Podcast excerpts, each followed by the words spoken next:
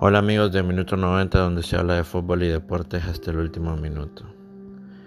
Generalmente en este podcast tocamos temas de interés internacional, hablamos mucho del Inter, hablamos mucho de, de lo que estaba pasando y considerando también que el fútbol local no ha regresado o no hemos tenido el fútbol local. Por local quiero decir Honduras, ya que soy originario de Honduras y pues soy seguidor del fútbol de mi país.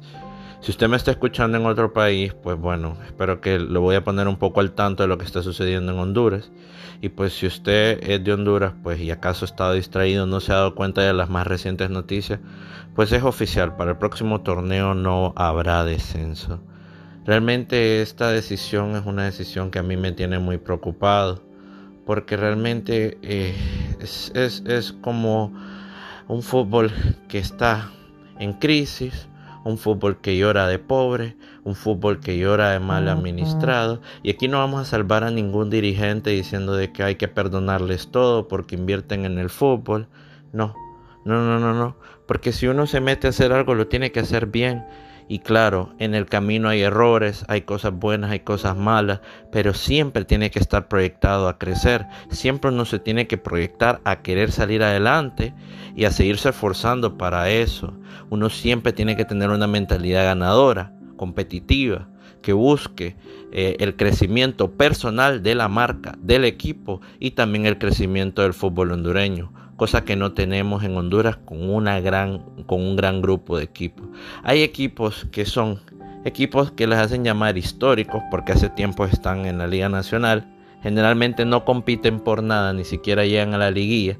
Se les inventó un repechaje mediocre para que se pudieran meter a la liguilla, que bueno, también equipos grandes han usado ese repechaje para columpiarse que es un premio a la mediocridad en un torneo de 10, donde clasificaban 4 que era suficiente, ahora clasifican 6 y ahora bueno, es un solo relajo con este nuevo torneo que viene. Pero eso no es nada, eso no es nada. Poco a poco estas personas o estos equipos, estas personas jurídicas no se conforman y van por más.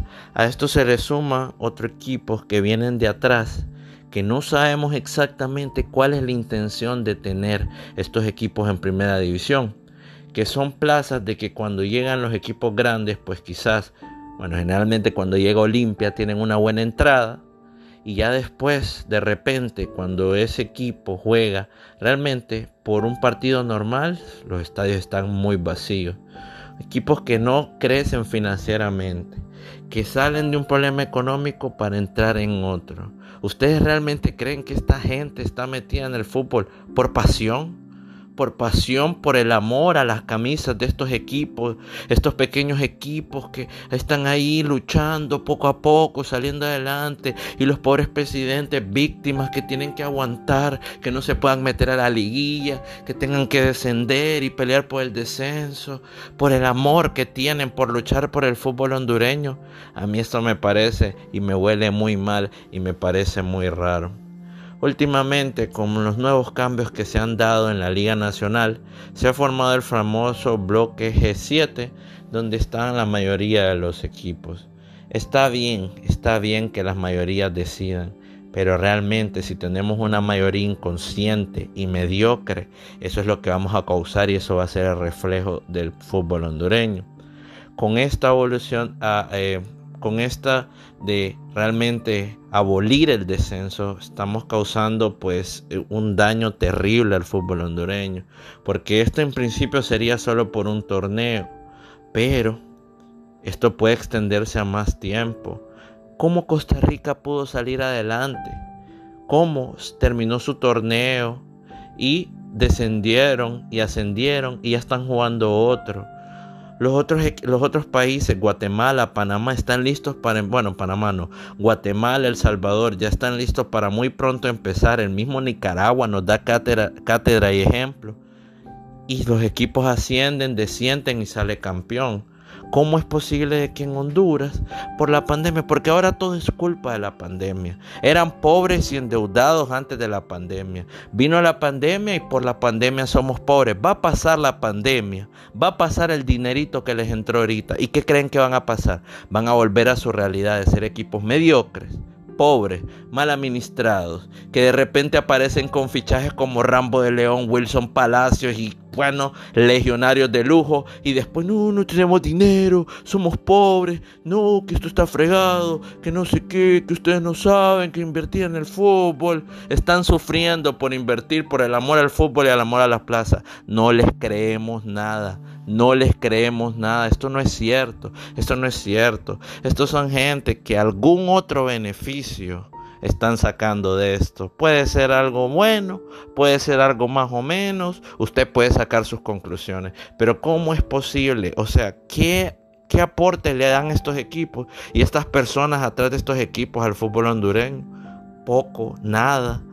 Ahora vienen con propuestas irrisorias y tienen el valor y el descaro de compararse con México.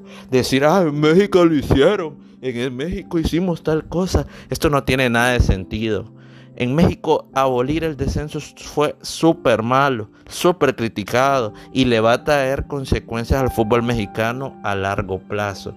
Y se siente en la liga que hay equipos como de media tabla para abajo que no tienen nada que ver con estos equipos de media tabla para abajo de Honduras porque hay muchos, estos equipos, si usted si, usted va a su, plaza, esos equipos, pues la gente de su pueblito quiere su equipito.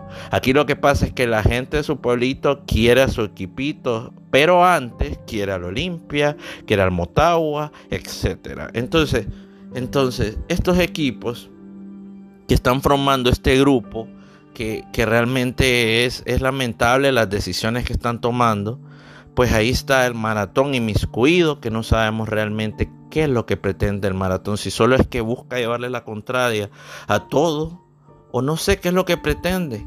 No sé realmente si eh, hoy un directivo, un presidente de maratón considera de que lo mejor para el fútbol hondureño es que no haya descenso el próximo año porque esos fueron los que votaron o realmente solo van con el grupo. No, somos el grupo y apoyamos al grupo. No sé, no sé, no sé. Preferiría pensar que solo van con el grupo que pensar que esto es lo mejor para el fútbol hondureño. Se pierde competitividad, se pierde pasión, pero voy a regresar a lo que estaba mencionando de México. En México eso estuvo mal. Todo el mundo sabe por qué sucedió. Se menciona de que es para salvar al Atlas y al Chivas que porque allá se trabaja con porcentaje, para los próximos años están bien comprometidos con la, con la, con la situación del, del porcentaje. Estuvo mal, lo manejaron como pudieron, la multipropiedad, los grupos, como sea, estuvo mal, pero bueno, yo no soy mexicano, yo soy hondureño. Pero lo que le puedo decir de esa acción de ellos es que son franquicias de millones de dólares. ¿Se imagina que Chivas se vaya al descenso? No es como que si se va a la Real Sociedad. ¿Quién conoce a la Real Sociedad?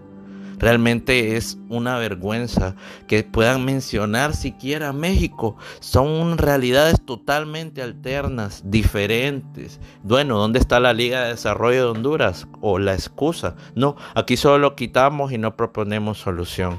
Y si después lo podemos dejar otros seis meses que por la pandemia que no tenemos pisto y ya después anunciando fichajes, que el hijo de Palermo, que bueno, entonces es una cosa que a mí realmente me quita la paz. Realmente me parece que esta y todo lo que estoy diciendo aquí es pura opinión personal. Esto no es nada de información, es opinión. Realmente me parece que son unas decisiones totalmente desacertadas. Le quitan la, la, pasión al fútbol, le quita la emoción de esa última jornada cuando se están jugando todo. o bueno, Recuerdo también eh, tantos casos emocionantes, definiciones de descenso, incluso hasta equipos grandes han estado comprometidos en los problemas de descenso y han sufrido las críticas de aficionados, de propios extraños, burla, folclore, parte del fútbol hondureño. Lo están matando, lo están matando gente oportunista que se está aprovechando de esta crisis para echarle la culpa de todos sus males. La crisis, si Dios quiere, algún día va a pasar y ustedes van a seguir siendo lo mismo. Eso es lo que son personas que han manejado el fútbol de manera equivocada y así van a seguir. Y así van a seguir.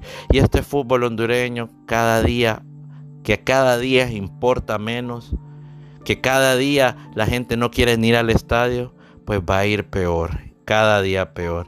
Y esto no es defender los intereses de ningún equipo, esto no es defender los intereses de ningún presidente, simplemente retroceso es eliminar el descenso.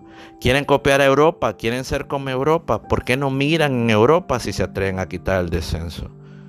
Muchas gracias a quienes se tomaron el tiempo de escuchar esta reflexión. Recuerden que estos minutos 90 aquí hablamos de fútbol y deportes hasta el último minuto. Lamentable, hay que descansar, hay que cerrar los ojos y pensar de que esto no es verdad, pero ya sabemos que sí es la realidad. Y, y, quién sabe mañana con qué nos vayan a salir estos ilustres presidentes de los equipos. Estas ilustres personas que, bueno, podrían tener buenas y malas decisiones. Está bien, se pueden equivocar, está bien. Pero estas últimas decisiones realmente me están dejando asustada.